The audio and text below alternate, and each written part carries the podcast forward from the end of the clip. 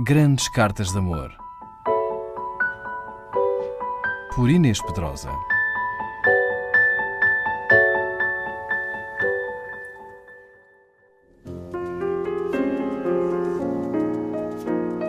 Quem será a amada imortal a quem Beethoven escreveu uma carta de inebriante paixão, nas termas de Teplice, na Boêmia, que hoje se situa na República Checa, em 1812?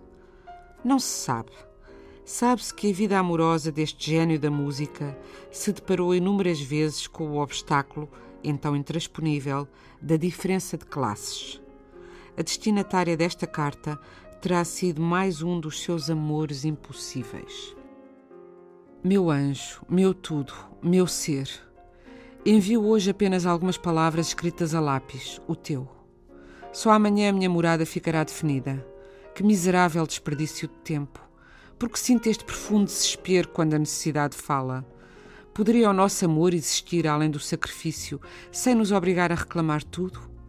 Não poderás mudar esta situação que exige que não sejas toda minha, nem eu todo teu? Oh Deus, olha para a beleza da natureza e conforta a tua alma com o que deve ser. O amor exige tudo isto e com razão. É assim para mim contigo e para ti comigo. Mas esqueces demasiado facilmente que devo agora viver para ti como para mim.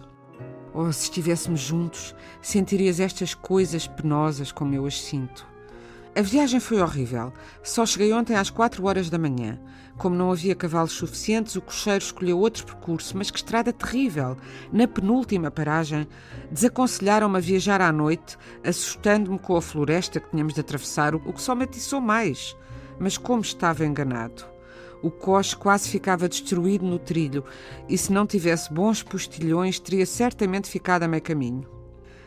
Esterhazy teve o mesmo infortúnio na outra estrada com oito cavalos do que eu com quatro. E devo acrescentar que senti algum prazer nisso, como sempre quando supero com êxito os obstáculos. Mas agora regresso rapidamente das matérias do exterior para as do interior. Em breve nos voltaremos a ver. Por hoje não posso partilhar contigo as reflexões que fiz sobre a minha vida durante estes dias. Se os nossos corações estivessem sempre apertados junto um do outro, não teria tempo para tais reflexões. Ah, o meu peito está demasiado cheio para te poder contar.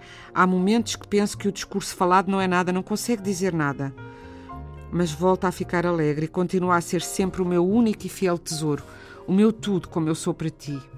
Quanto ao resto, os deuses irão decidir por nós o que deve ser, o que será. Seu fiel Ludwig. Grandes Cartas de Amor. Por Inês Pedrosa.